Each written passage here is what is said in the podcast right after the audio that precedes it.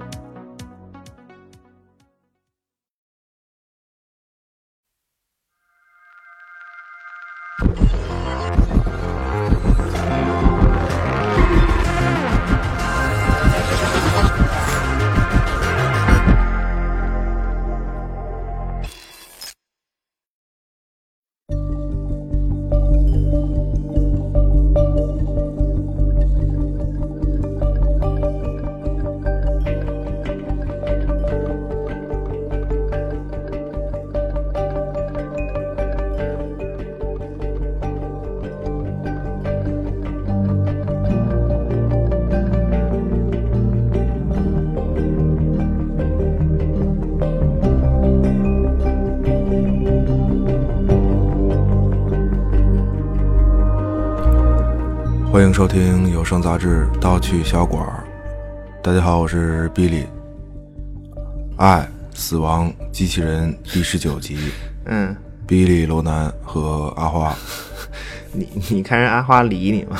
嗯，大家好，我是罗南。嗯，那那不行，那我得给阿叫起来。啊，惊了啊！当你家猫也是够烦的，还叫起来。嗯，算了算了，就就咱俩录吧。呃，言归正传啊，嗯，爱、死亡、机器人儿十分好看。嗯、我觉得咱们要不是末日巡逻队那期的话呢，真应该早做一周。嗯，呃，还能给没看过的朋友安利一波。结果嗨，现在反正应该都看过了吧？我估计。一样。你安安利末日巡逻队也也也行，反正现在应该都差不多了。嗯，都看过了，应该。哎，关键现在节目难做呀，晚了一周就完全丧失了我看过你没看过，听我给你逼逼一波的这种优越感。大哥绕口令儿，惊了啊！什么？所以，所以这期就只剩这个深度聊一下。假深度真凑时长呗。嗯，这片子反正嗯能伸哪儿去啊？嗯，凑凑时长可以，行吧？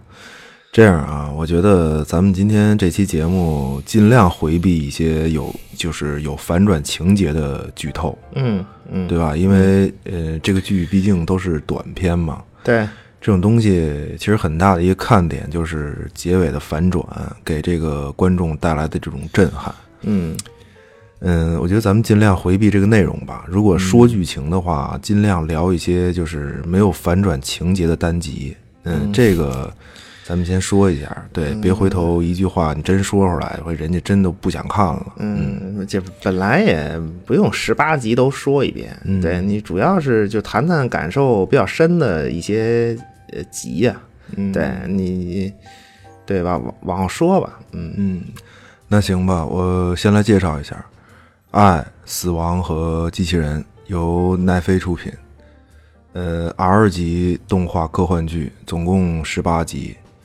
制片名单闪闪闪亮，对吧？由特别喜欢布拉德皮特的大卫芬奇嗯，这这可以啊，和这个《死侍一》的导演蒂姆·米勒这两位做制片。嗯嗯，也不多说了。对，咱们节目也不是一个念演职人员表的这么一个节目。嗯呃，到此为止吧。大家要想更多了解的一一下的话，可以自己去了解，特别是大卫芬奇。对，呃，他的片子大家应该都看过，也不多做介绍了。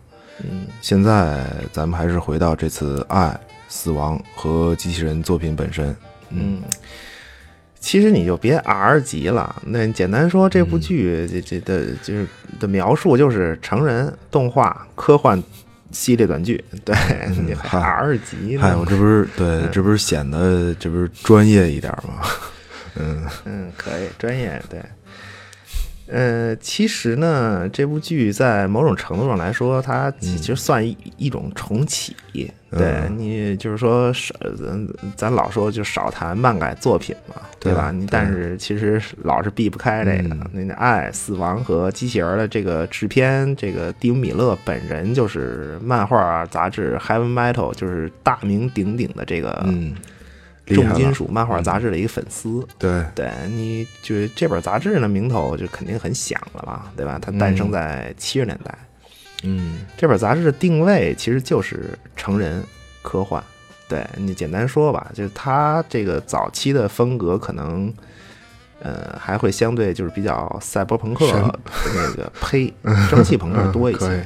对，对，惊了，我操，赛博朋克。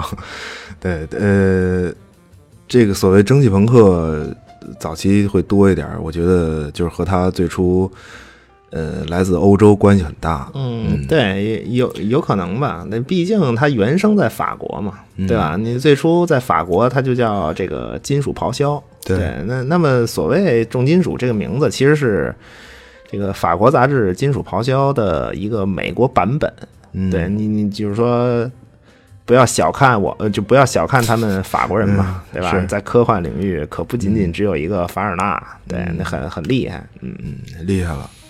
嗯，众多的经典科幻电影里，其实都能找到这个《金属咆哮》这本杂志的影子。对，嗯，对，而而且咱们上期就是《末日巡逻队》里提到的那个格兰特·莫里森，这大哥现在是这个重金属杂志现任的主编。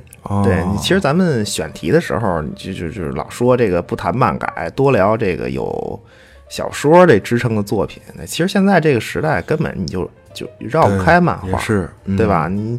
影视也是一个以这个视觉为主的艺术，对你像《金属咆哮》这种，你说它是漫画杂志，但是我觉得就是对于就是七十年代开始一直到今天的这些导演们啊，这这简直就是一个现成的这个视觉设定集。对，你还别说，就是故事也很有参考意义。嗯，对。而从这个乔治·卢卡斯拍《星战》就开始，嗯，对对。反正跟这本杂志相关的大神确实太多了，嗯，对对，今天反正也不就就就不着重介绍它了，嗯，对，呃，就是说，就那么作为美国版本的这个重金属杂志嘛，就它在美国被引进到美国以后，它这个嗯。比较火，对吧？你这美国老农民可能是就他没见过这玩意儿，对吧？哎呀，你看人家这个 欧洲这一老一少玩科幻，你看人家这东西做怎么？怎么咱们美国人就知道编这种穿着紧身衣的巨汉的故事？嗯，大哥，嗯，行行，嗯嗯，对，就是所以其实很长一段时间，呃，就是说美国版本的这个呃金属咆哮就重金属嘛，其实它一直就是单纯的法文翻译英文就慢。对，那我估计当时编辑部可能就全是翻译，你知道吗？就他没有什么作者，是你你。你你要知道，就是 D.C. 的《守望者》和《暗夜骑士归来》这种作品大火之后，嗯，就说才真正说让美国市场明白，原来这个漫画它不是给，不是只能给小孩看的。对对，因为这这俩作品都都都都八五八六年的了嘛，对吧？你你看之前就是蝙蝠侠根本就他就不黑暗，嗯，对你老说 D.C. 他他他他老黑暗，他其实其实之前 D.C. 一点都不黑暗，他就是那种。明亮亮的、鲜艳艳的，对它实际上是给这种小孩看的更更多一些。对，然而这个，呃，就是在法国本土呢，那么这个重金属这种杂志就它就一直成人。对，所以美国本土的漫画当时实际上是缺少这种怎么讲穿的比较少吧，比较比较省布料这种风格。对，嗯，狭隘，太狭隘。我跟你说啊，不能把“成人”这两个字仅仅描述成省布料。嗯，可以，真的太狭隘了。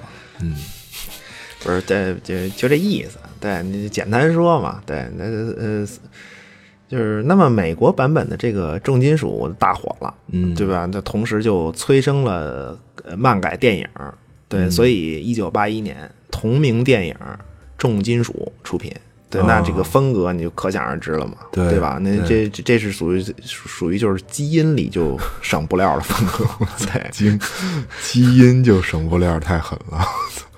嗯，那那所以就说这次《爱、死亡和机器人》这算是续集吗？这算？它呃，对，它算是一种就是这个这个创作概念的一个重启吧。嗯，对你，因为八一年那个重金属电影有有续集，就两千年出了一个续集叫《重金属两千》。对，嗯啊，两千年出的就叫《重金属两千》。嗯，这名字起的也是够随缘的。这个，对，它这它是就是实际上是杂志的一个短片的那么一个集锦动画嘛。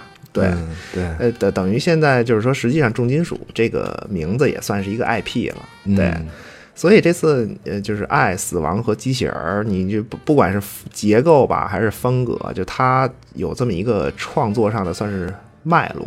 嗯，对你这个作品其实渊源还是比较深的。对，那就是爱、死亡和机器人儿，主要是就是改编各种科幻短篇小说嘛，就这种形式。就是还是和这个重金属算是一脉相承的，对，就但是，嗯，我感觉它不能算是精神续作，对，他没有达到那种，对你爱死亡机器人这个，基本就是还是以爽为主吧，对，嗯，呃，但是创作形式比较类似，对你，对，不过现在看这个剧，主要这个制作水平确实是得肯定。对，我觉得也就奈飞掏得起这个钱，嗯，而且其实总的来说，炫技的成分确实是会多一点我感觉，对，嗯嗯，总说形式与内容嘛，我觉得这个剧反正形式肯定是更重一些。对，呃，其实这种就是系列小短剧这种形式啊，就是特别符合奈 奈飞就是这种气质，嗯，对，很合适。那怎么讲呢？我觉得。呃，不敢说内容俗套吧，对他，但他他起码就是很经典，他做的。对你，我们现在聊作品，就逃不开一个话题嘛，就是会做生意。对那，这种片子总的来说 技术上没得说，对吧？你多种风格，而且，嗯，我看基本上都是顶尖团队，嗯，对。但是内容上，就是他还是以经典为主，就说白了就是保险嘛。对对，他他把所有说得上来的这种经典科幻都给你。提炼重新提炼了一遍，对吧？你把经典元素拿出来，那能强化的给你强化一下，对吧？让你爽嘛。对，你就比如第一集呗，对吧？嗯，第一集，第一集就啊异形呗，一上来就是，嗯嗯，他对他他他他主要是异呃，他第一集好几个元素，对吧？异形是一个，对吧？赛博朋克是一个，甚至还有女权，所谓，对吧？咱也就不太剧透了。这集就是说。呃，就说玩元素这事儿吧，你你就我们知道，就是说异形这个形象设计本身就是一个就是强性暗示的这么一种感觉，对对吧？你你结果这一集好家伙，他那那那那咱也就别藏着掖着了，说你们你们都不行，这还得看我奈飞的，对吧？你这集从故事到形象全性暗示，对他他都不是暗示。他就他就是这集整个就是姓名式，嗯，姓名式太狠了，嗯，呃，是这样，就是说，呃，咱们在具体聊单集以前，要不要说一说这套片子主题呀？嗯，对吧？这可毕竟是豆瓣评分，这都九点多了吧？这片子，嗯。这还能找不出个主题来吗？就就就怕这来点什么意义什么的。就是如果说有主题的话啊，就是你觉得是什么呀？嗯，对对，你可别告诉我这这主题是科幻。这什么？嗯，主题是科幻，那不是跟没说一样吗？主题是科幻。嗯嗯，对，因为因为你知道，就我在看的时候啊，就我一直在想一个事儿，就是科幻作品，咱们都说是嗯没法定义。对吧？你各种角度、各种方式、各种气氛，呃，各种情绪，对吧？嗯，就你刚看完一集，你就好像觉得能就是感受到一些东西，但是下一集出来就完全是另外一种感觉。嗯，对。呃，我觉得如果有主题的话，呃，这套片子给我的感觉啊，就是反而是解释了就是对科幻无法定义这个事儿。我觉得这是一个很好的解释，就是属于那种。不看不知道，一看吓一跳，对吧？所以重点可能，呃，就是还是验证了那句话，就是科幻是什么没法定义，你还是去看就知道了。嗯，这是我的感觉。嗯，吓吓吓一跳可以。嗯嗯，我说说我个人的一个理解吧，个人角度啊，就是如果要非要说这个片子有什么什么主题的话啊，就是说。就是我在看第一遍的时候呢，嗯，其实我都没太关注爱、死亡和机器人儿这个名字。哦，对你主要就是看内容嘛，就是看完一遍，嗯，我觉得确实爽，对吧？你 浓缩的都是精华嘛，对吧？嗯。对，它都是提炼嘛，而且确实短。嗯嗯，是，那就是后来，后来其实我也是在，就是在想，就是说我在这个爱、什么死亡和机器人这个几个词儿里找线索，对吧？你是是不是每集都有这这三个元素啊？嗯，那结果刷了几遍，就是感觉其实也并不是这样，对吧？对对直接说结论吧，嗯嗯，就是爱，逗号，死亡，那么它定义了何为人类。嗯，对，呃，那么机器人呢，就是代表了所谓人类造物，就是技术。啊，对，所以我觉得这套剧如果说这真有个核心主题啊，嗯就是那么他说的就是人和这个技术的关系。嗯，对，那这个这这起的比较大，对这种，嗯嗯，行行行吧，要不是简简单，那那你简单解释一下吧？我觉得，嗯我操，我觉得我突然感觉我好像开启了一个流失听众的话题。就是，呃，就是简单描述一下吧，嗯 就是，嗯，爱、死亡和机器人儿，这这个名字里的三个元素嘛，对吧？嗯就我觉得，呃，这里的爱呢，就是罗洛梅的爱，对吧？这是一个美国著名的心理学家，那么他所所描述的这个爱就。不是爱情啊，就是他是激发人渴求知识啊，什么追求真理啊，呃，这个追求自我实实现的这么一种内驱力吧。这是从心理学上来说，对，这是就是罗洛梅理论理论体系就是很重要的一种人格特质。嗯，对，这这个东西是人类区别于其他生物的一个很重要的特质。对，这是定义怎么讲，算是定义人类的一个重要条件吧，对吧？啊嗯。嗯，那然后就是死亡呗。对、我我我的理解就是这里面的死亡，它引用的应该是海德格尔的死亡观。对，这比较合适。对，就是说只有人类嘛，才会在这个面对死亡的时候，对，才才有所谓，就是从这个非本真的存在，就是超拔到这个本真的存在嘛。对你简单说就是第十四集嘛，那那骑马兰，啊对吧？你你这就是。嗯，就是比较完美的解释这个海德格尔的死亡，对吧？你就是人只有就是真正面对死亡的时候，才能过滤掉所就所有一切非本真之外的东西，就是毫无价值在那一瞬间，对吧？你除了本真的存在状态以外，对吧？你你你在第十四集里，就是机器人骑马功成名就嘛，最后他回归到最初的自己。对我理解，最后一刻他实际上就是已经成为了人。啊，对你本可以永生的他，选择了这个面对死亡，就他选择面对本真的自我，就是面对死亡嘛。实际上，对，嗯所以这个死亡其实也是就是定义人类的一个特质。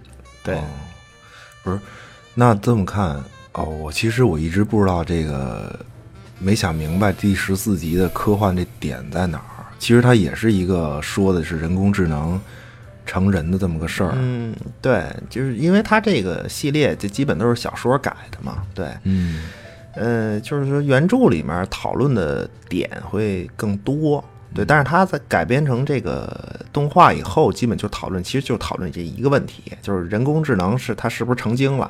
对，你人工人造物开始琢磨死亡嘛，那不就是成成人了嘛？对你就是说，成精。他这个讨论还有，但是我更倾向于实际上他就是成成已经成人了，对，那就是。那你现在泡在池子里那个，到底他还是不是个机器人儿，或者他还是是人？对你实际上他说第十四集说就是这么个事儿，对，因为他已经面对死亡了嘛。对，呃，我突然感觉你描述的这个爱和死亡，这不就咱的老话儿吗？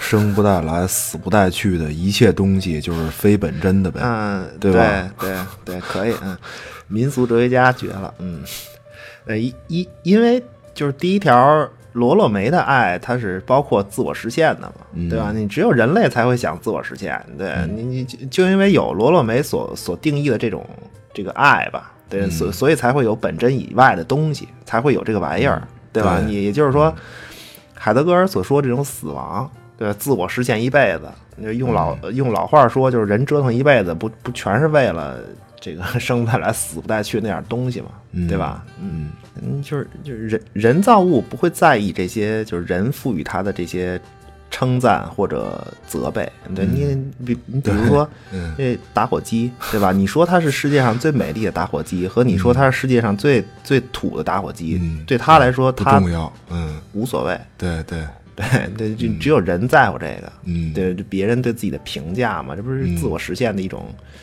方式嘛？你为的不就是这事儿嘛？对，所以这这机就人造物被销毁的时候，它也不会有这种，嗯，就是人类的这种不舍嘛，嗯对吧？你说动物也是嘛，它它它动物一般就是如果死亡的话，你可能它可能更更多关注的就是，哎呦我操，完了。又又要进肉联厂了，我这个厂可以我的嗯基因没法繁衍下去了。对他，他更注关注的就是单纯的就是繁殖嗯这个问题。嗯。对，嗯只有人会会对所谓的这种本真以外的东西特别的不舍。嗯，对，所以嗯嗯，那么对，那这其实爱和这个死亡放在一起 是它是一个矛盾体，其实。嗯对对，实际是对放一起这叫人，嗯，反正还还挺自洽的，对，嗯。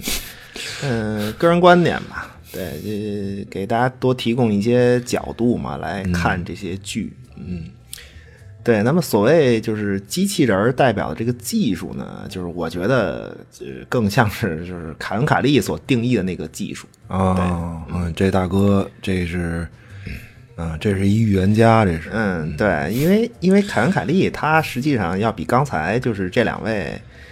嗯，确实差一些，对，因为他也嗯也不是差多他也不是嗯科学家，对吧？而且他说实话，他的观点其实不不成体系，嗯 而而而而且就是争议比较大吧，嗯，对。但是我觉得他的观点就是比较有意思，对，嗯，关键他的观点吧，其实你知道，我最不接受的其实就是对于技术的乐观。我觉得他有些预言，就是说和和描述吧，确实挺有意思。但是我觉得他这种，就是对于科科技的这种乐观态度，是我最不能认同的。就他太乐观。对对对，是他的这种乐观，对他的乐观其实不是他个人的态度，对，因为他就是五十年代生人。成长于这个六七十年代嘛，他的这种态度其实是当时那一群人一代人的对于科技的看法。对，反正就是没有完美的人嘛，但但是就是说他起码留下了一些呃让人呃能够思考的观点，我觉得嗯比较有可以意思嗯就就可以了。对，那那么他对于技术的定义其实就是很有意思。对嗯他所谓的技术呢，就是简单讲就是一切人类的这个智慧造物，对，它都是技术。对，对，有形的、无形的，呃，比如说人类创造的这种规则呀、艺术、文化，甚至哲学，对吧？语言、文学，一切人类智慧的造物，它都归类于为技术。嗯，对，反正行，你这要按他这么这么说，这个这片子就是真是可以续集无限拍，他那个，那嗯，可以，嗯，反正反正这期呃行行，我我我反正就这么就看过这么三本书，这期还都用上了。惊了啊，嗯，对对，嗯，那所以这剧就是除了爽以外，如果说还说有什么深度啊，那可能也就是这个值得比较值得玩味的名字，对，人和技术嘛，对，这主题太大，对，估计是这个得把皮儿弄大了，对，好往里装馅儿，对。人和技术的关系，这不是主题？这可不是，可不是能无限拍吗？这所所有科幻都能往里装，其实，对，嗯，可以。呃，但是我真的不知道 到现在为止还有多少听众能听到这儿。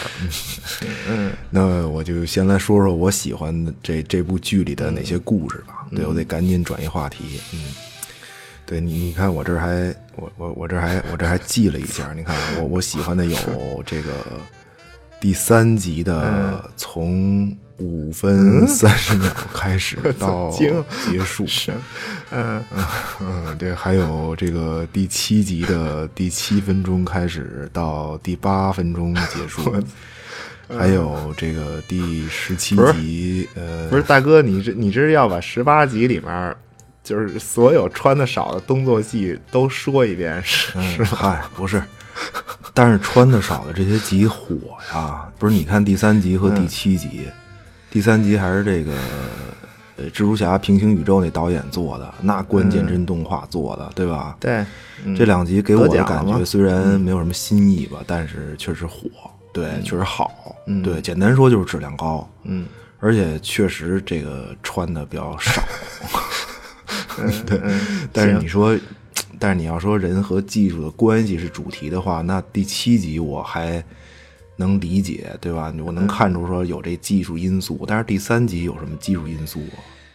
嗯，我我我觉得第三集其其实和后面哪一集我忘了，就是老头儿在这个垃圾堆生活那个，那是哪哪集呀？那是呃，第九集，第九集，啊，对，就就这两集其实说的是是一个主题，对，哦，是是是因为这两集都里面都有在门上贴着内有恶犬吗？不是，这我操，啊，看太细了，不是，嗯，就是这两集，这这两集就实际上是人和城市的关系嘛，我的理解。城市，嗯，对啊，你你你看，就是如果还是按照就是凯文凯利对技术的描述，那么城市是什么？对吧？你城市就是一个技术的集合呀，嗯对吧？它本身也是一个技术，嗯对一切智慧造物集合嘛，就包括这个城市。嗯对，那我们生活在其中，对吧？你人和城市的关系，最后其实最后是就还是人和技术的关系。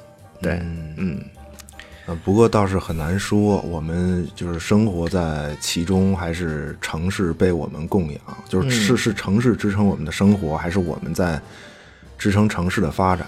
对，对你要是按照凯文凯利的观点来说，大概这意思。嗯嗯，你知道我现在想的是什么吗？突然就有一老段子，就是大概好像是，就是凯文凯利在哪年啊、就是他问当时谷谷歌的那个老大，就说说说说现在都有这么多搜索引擎了，说你们为什么还要就是搞搜索引擎这事儿，对吧？你们这干嘛呢？这是，对，嗯，对，对，这不是。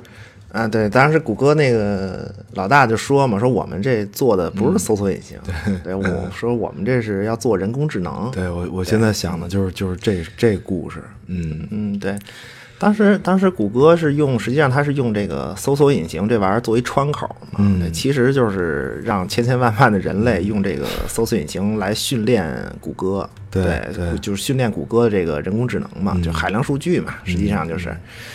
你搜索越多，这个问题定位就越精准对，其实凯文凯利说这事儿的意思就是说，到底是咱们在创造和驯化技术，还嗯是技术在反过来训练人类，对，来供养自己。对你，你你把人工智能给练出来了，最后 就是他也把你的习惯给养成了，嗯对吧？你有问题问问度娘嘛，对吧？这不是嗯，是吧牛？逼，嗯所以你现在就是反观第三集和这个第九集这种人和城市的关系，第三集其实本质上就是一个大写的焦虑嘛，它主要体现的是这种情绪，就这种循环往复的生活，这不就是咱们今天每个人的现实生活吗？嗯，对吧？那那那那这种生活是怎么造成的嘛？嗯就是我们规划了城市生活，然后城市反过来也把我们训练成这样，嗯对吧？嗯，就你知道，我看这一集的时候，当然除了就是动画制作的这种炫技以外吧，嗯就我当然是没看出就是人和技术来，但是我这种焦虑是感受到了。嗯，就这一类型的东西，大概都会指向这种情绪。对，但是对，呃，就我看第三集的时候，我想到的就是突然想到的出租车司机，对吧？就这种焦虑感，就特别像每天就是一睁眼就欠着公司好几百块钱份子钱的这种出租车司机的这种感觉。嗯 还还还还挺形象的。对你其实不都一样吗？你还房贷，城市生活这不都一样？对，对咱们建设了城市，然后城市把咱们训练成要住房子得买，对吧？要吃饭不是去种地。得去这个小格子里，得打字儿啊，接电话呀，上班儿，就是这种周而复始的生活，这不是人和城市的这种关系嘛，对吧？你可以离开去山里，但是你离得开吗？嗯，就真让你就现在说这这这抱着阿花 抱去山里，你去吗？对 对吧？你你跟出租车司机大哥说，你说说大哥太焦虑了，那你把车扔了吧，你我呃还有阿花，咱一块儿来一场这个说走就走的溜达，你你看他怎么选，对吧？你这嗯这个绝了，绝了，绝了！大哥，人家大哥肯肯定不跟我走，我又不是姑娘，姑娘还什么？也，不是，人家大哥不跟你走，就你是姑娘，人家也不跟你走。对你，你这咱们已经被嗯训练成这样了，所以你很难说是，就是说是人类在支配城市嘛，还是说城市在囚禁人类？嗯，对，或者说就是技术在囚禁着你，对吧？对凯恩·凯利就是他对技术的升级有一个就是比较有意思的观点吧，就是就是说这个技术元素的升级，也就是说，嗯，你新的技术是被现有的技术堆砌出来的，对吧？嗯你每一项技术，就是说一旦被发明出来，它同时就马上就被转变成了一个技术元素，嗯，对，给下一项就即将被垫脚石呃发明的技术作为垫脚石嘛，嗯对吧？简单说，石器时代技术元素就是石头，对吧？和这个打磨技术技巧，这些都是技术元素。嗯，对，那今天互联网本身就是技术元素，对吧？新的技术从这儿诞生，对吧？那它可它它可以完全和这个怎么打磨石头这个事情毫无关系。对，那那那么其人类其实也一样，这也是跨越对吧？式发展，我们可以完全不知道，道粮食是怎么种的，对，可以永远不用看，呃，这个这养猪技术 一百问这种东西，惊了，我对对吧？嗯依然活得很好嘛，一样嘛，对，嗯。对，因为有一种东西叫超市，嗯，我觉得现在超市都不行了，对，其实都很少去超市了，都是这个快递到家嘛。嗯，不出门嘛，估计要是现在就是刚懂事儿的这个小孩儿，就就就估估计都得以为快递员这个职业是生产一切 生活物资的呢。嗯，对，嗯，嗯，快快递员这个梗可以，嗯，精精彩，嗯，对，所以所以人家就是为什么人家出租车大哥不愿意逃离焦虑跟你私奔啊，对吧？因因为他他啊。离开城市没法生活了，嗯。对，咱咱也一样，嗯，就是大哥，反正今天大哥老老得跟我私奔。嗯，对，哎呦，本来想把话题转移到欢乐中去，但是可能失败了。这期怎么就嗯聊成这样了？这没不是没这这不是同样是人和城市的这个主题，你第七集就很欢乐啊，这这这多欢乐啊！这个、嗯。不穿裤子的老大爷手里端着左轮手枪，这这个你双枪老大啊爷，嗯惊惊了，双枪老大爷太狠了。嗯，可可可以，这双枪老大爷已成为本期、呃 MVP 段落。嗯，是，嗯，对，就是就是咱老以为这个垃圾场才是垃圾场，对吧？但是对于这个地球，其实什么都是垃圾。对，其实咱就住在垃圾场里。嗯，假干净，嗯。所以第七集是人驯化了城市的意思吗？嗯，就和和谐相处吧，对吧？就是，嗯，他更多说的就是，就是我们生生在城市，长在城市，城市里就是。就是是我们每个人存在的这一种体现嘛，对。对第对其实第七集更偏向环保多一点，对嗯你其实简单说就是垃圾循环再利用吧，对我的理解吧，哦共生呗。嗯，其实是没什么新意，对。对所以你看这第三集和第七集，嗯，其实都是对，没什么新意。第九集，第九集，啊，对对，第九集，对，嗯，但是其实说到和技术有关系，我觉得呃你要这么说的话，其实比较直接的是第二集和第十三集吧。嗯。就这两集，我觉得可能更直接一点。对你，比如第二集不就是嘛，就人类灭亡了，但是人造物就技术全都留下来了。嗯，第第二集还挺逗的，就是最后在这个就是人造物之间的对话里，你大概感觉到有一个对。人类的轮廓被描述出来了，但是人类的行为是他们不可理解的。嗯。对，这旅行过程中拿这个手机各种拍拍拍这个玩意儿，这机器人以为。拍拍照才是目的，嗯，但是对不起，作为一个有爱的人类，我必须告诉你，拍照不是目的，对，发朋友圈才是啊，对吧？我我我我一张照片又、又招了一堆点赞的，对，你看我我吹过的牛逼 总是有有这么多人回应，对吧？太他妈自我实现了，对，这才是目的。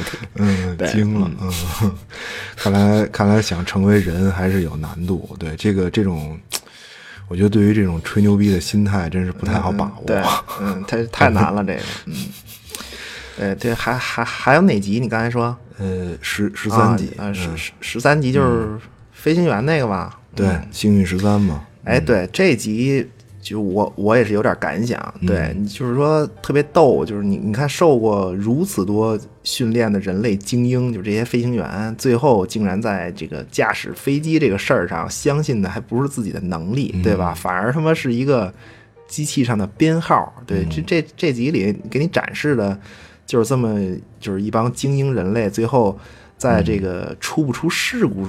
这个问题上，这十三十三这个编号反而成了一个重要因素，嗯，对吧？这这还挺对，其其其实我觉得这一集还是说到底还是主人公自个儿技术好吧。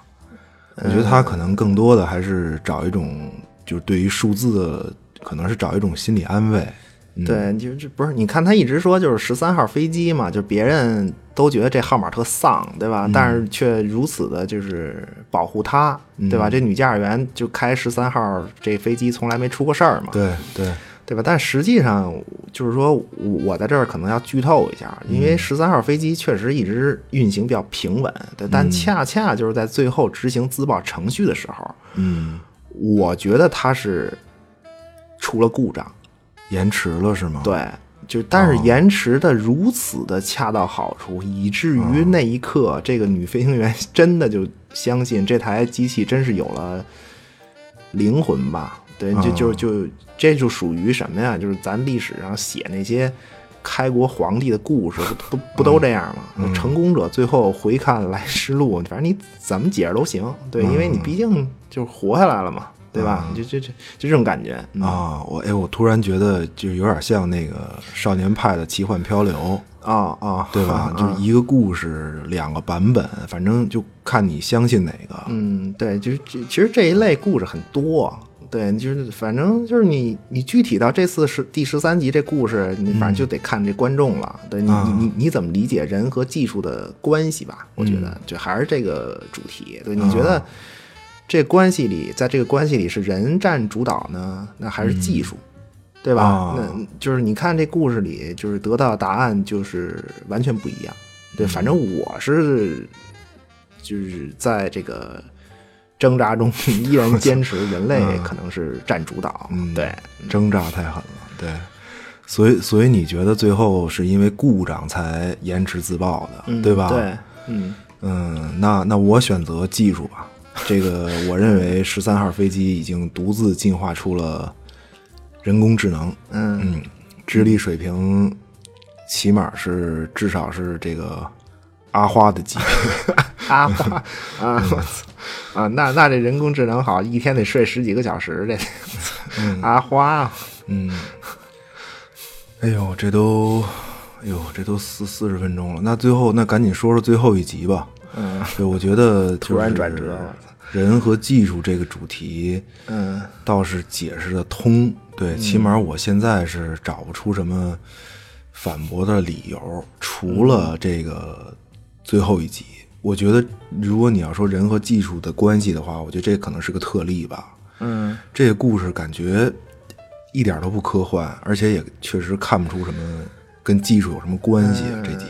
对，就呃，确实最后一集这个，反正他最后这个故事放在最后一集，好像看着比较独特吧？对对，嗯、我先来介绍一下这故事吧，要不然。行，本来本来是上来就要聊这集的，其实，嗯，行吧，感觉这本节目现在才刚开始，刚开始太牛逼了，说说吧，嗯。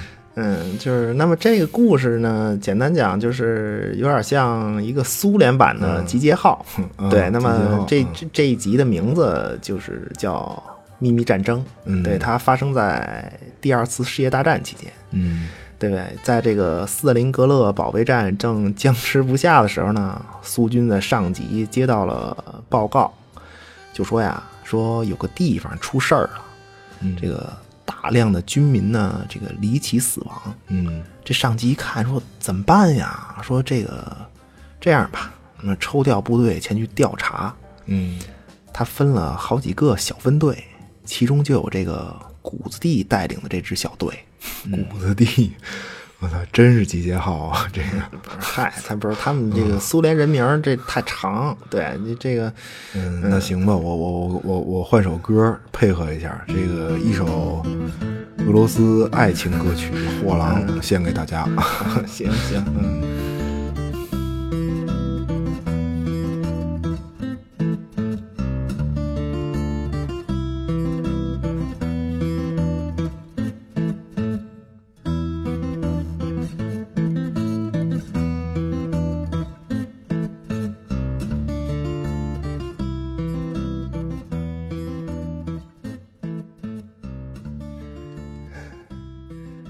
这个谷子地呢，就带人出发了。对，来到一个沿途的村庄，嗯，就是他们发现这村里啊，一个活人都没有，全都死了，而且死状极惨。这个一连长焦大鹏在检查完现场以后呢，向谷子地汇报，嗯，说呀，大概是死了四十七个人。为什么说是大概呢？因为这些尸体几乎都没有完整的，就仅仅是能拼起来，惨疯了都，大概死了四十七个人。嗯，对。这谷子地呢，就指挥着队伍，在村里收拾完这些尸体，也补充了给养，就继续前进。但是这个半路上啊，这个小队就和敌人这个遭遇了。哦那，么所谓敌人呢，其实就是一帮怪物，那速度极快，而且这个上蹿下跳。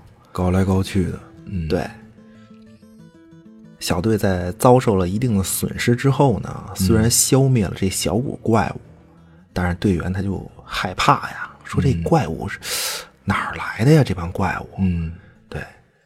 那么这个在小队继续前进的时候呢，他们发现了一具死了很久的尸体。嗯，那通过这个尸体的遗物判断，这是一名弃卡。嗯，那么所谓弃卡，实际上就是特务吧？对，嗯简单说，嗯，就是科克伯前身吧，嗯，对，呃，大概是这意思。对，这这不重要对，反正就是个特务的尸体。对，那么在遗物中呢，有一个笔记本儿。嗯，这个谷子地在看完这个笔记本之后啊，恍然大悟，原来啊，在一九一九年的时候，当时这个苏联内战比较激烈，对国家处境也非常艰难。那么为了帮助红军作战呢，这个上级就派这个特务来执行一个秘密的任务。那这个任务的内容是什么呢？其实，这个死亡的这个特务啊，就是本身他本身他是一个就是黑魔法师，对上级上级派他来这儿呢，就是为了，呃，用这个黑魔法呀，召唤出这个魔物，对，出来与这个红军并肩作战。嗯，精灵宝可梦这是，嗯，对，可以，对。可是事情的发展并没有按照剧本来。对，就这特务这个大哥本来以为召唤出魔物，对吧？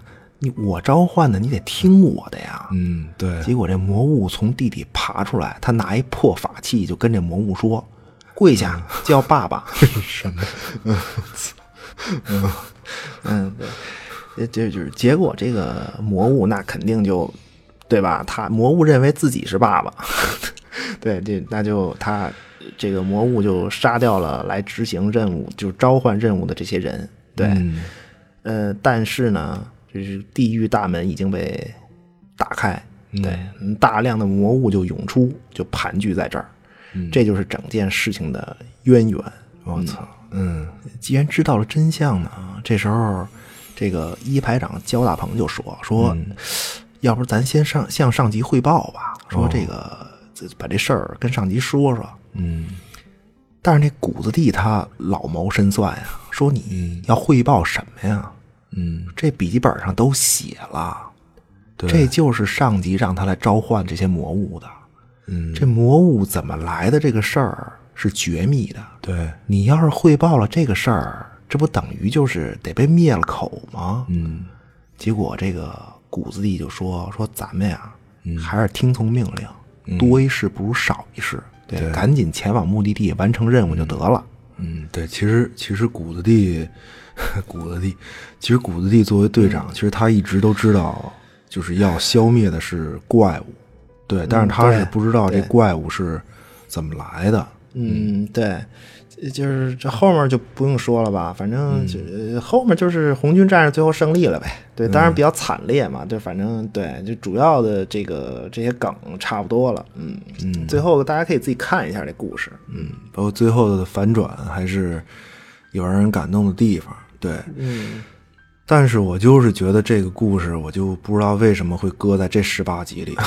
这个故事哪儿没看出什么科幻来呀？这个，这这个这它比较象征意义吧，就是对，其实这个这个题材也不新鲜。对你，你比如这个原子能技术的发明，对吧？你和这故事多像啊！那召唤一个强力盟友，而且怀着这种啊，我召唤出来，你肯定得听我这种想法，对吧？你这不是啊？最后这对，嗯嗯，就是你你是你想说的，就是原子弹的发明和。奥本海默的内疚是吗？对对啊，你你不是他在第一次看见自个儿亲手制作出的这个核武器爆炸的时候，那多激动啊，对吧？那物理学家的本能啊，这是用他的话说，对，那他实现了如此牛逼的技术。对，他说当时他的形容就是是漫天七光异彩嘛，犹如圣灵降临，对吧？只有什么千只太阳才能怎么着与他争辉嘛，就就是很很振奋的那种心态。就他刚看见这个的时候，嗯结果。那但是对结结结结果结果他冷静下来以后，他说的是觉得自己成了死神，是世界的这个毁灭者嘛？对，对，所以说就是最后这一集的故事里，就就刚开始我看的时候，我还以为就是就是黑黑一把已经。死亡的苏联，对吧？你黑一下这个遮遮掩掩的上敌这个事儿，其实这不不重要，就谁让你召唤出来，或者谁召唤出来都不重要。嗯，对你其实这个他那个这特务会黑魔法，这特务其实我觉得更像一科学家嘛，这不是奥本海默嘛？他召唤出来的，对吧？你这这这这没有奥本海默，还有别人。对，那技术总会到这一步。对，但是就是现实生活中，就往往很多问题都是一个技术出现而带来的问题嘛。对吧？你比如克隆，嗯，比如这原子能，对吧？你用它来干什么？嗯，对，所以最后还是就是还是回到一个就是人和技术的这么一个关系。对，最后发现，就是你面对技术，可能就是人类最大的作用其实不是发明技术，我觉得对，而是就是说给技术赋予一个怎么讲，就是道德的维度吧。对，这我觉得这可能是就是人和技术关系的这么一种一种常态，可能是嗯。那就是，其其实我感觉，如果一直就是按刚才说的这种技术元素的升级，最后可能是技术自己发明了自己。嗯 嗯，我觉得这挺有意思的。嗯，就到这个时间点，它肯定会出现，这就走这一步。对，你就就就是，其实你看，这这这核武器不就是这样吗？就你美国不发明，其实。苏联也会发明，对吧？你苏联不发明，你也可能 希特勒发明，就就就是他技术就是技术元素到就积累到这一步，他肯定会走走这一步。嗯，对，就我觉得谁发明就不重要，关键还是就是说，就这种技术出来以后，就人对它的约束吧。嗯，对这个，你看这故事里面不就是吗？你把怪物召唤出来以后，你对它就约束不住嘛。对，对你最后。对，反正最后在故事里，最后结局会不错，就给你消灭了。对，嗯，行吧，我觉得这期时间也差不多了。其实，要不然，我觉得咱再聊一期得了。回头，嗯，其实你知道，我特别喜欢第八集，对，我觉得这一集都能就是聊一期。我觉得，我觉得这就是这这整部剧啊。呃，十八集都改，大部分都改编自这个小说，但是我觉得就觉得就第八集这改编的还还行，还可以，嗯，可以啊，就是说，是他小说改编影视本来其实就是就普遍都会差一点儿，对对，一般都会比原著会差一点儿，就他，但是他这个说实在的，就是说这次这剧吧，他这个差的可不是，反正挺多的，对，嗯，这确实就是还是。炫技更多一点吧，对，嗯嗯，行吧，那个这本期节目也是，反正从一个角度来介绍一下《爱、死亡和机器人》这套剧。怎么说呢？呃，节目观点视角有限，给大家多提供一个视角来欣赏。嗯，嗨，没没什么欣赏，就是赶紧看去吧，就是 就是没看的赶紧看去，可以看看了的再看一遍。嗯，那那行吧，反正呃，还还说点什么吗？嗯嗯，差不多了吧。我今天这期其实我突然觉得怎么好像是嗯这这这没没怎么聊这这这片子，好像借着这片子聊了好多凯文凯利啊。啊，是是我我觉得也是，嗯 行行吧，反嗯，反正也是分享一些内容和想法。对你真这也不真不是强行说给这剧赋予什么意义。对，就算是。嗯，算是借着这部科幻大集合聊聊人和这个技术的关系吧。对你，那么回到这套剧，我觉得呃看点也确实很多。对，因为喜欢科幻电影的朋友，我觉得一定能在这些呃在这部剧里面找到这个自己喜欢的那些个作品的影子。你对你看的反正都是最爽那部分嘛。对。这个系列反正名字起的挺大，对吧？你期待续集吧。我就是要看看他他们奈飞到底还能把什么故事往这里装。嗯，对，行行吧，那就先这么着。呃，爱、死亡和机器人，暂时聊到这里。求订阅、转发、评论，谢谢光临，我们下期再见。嗯，谢谢大家，下期再见。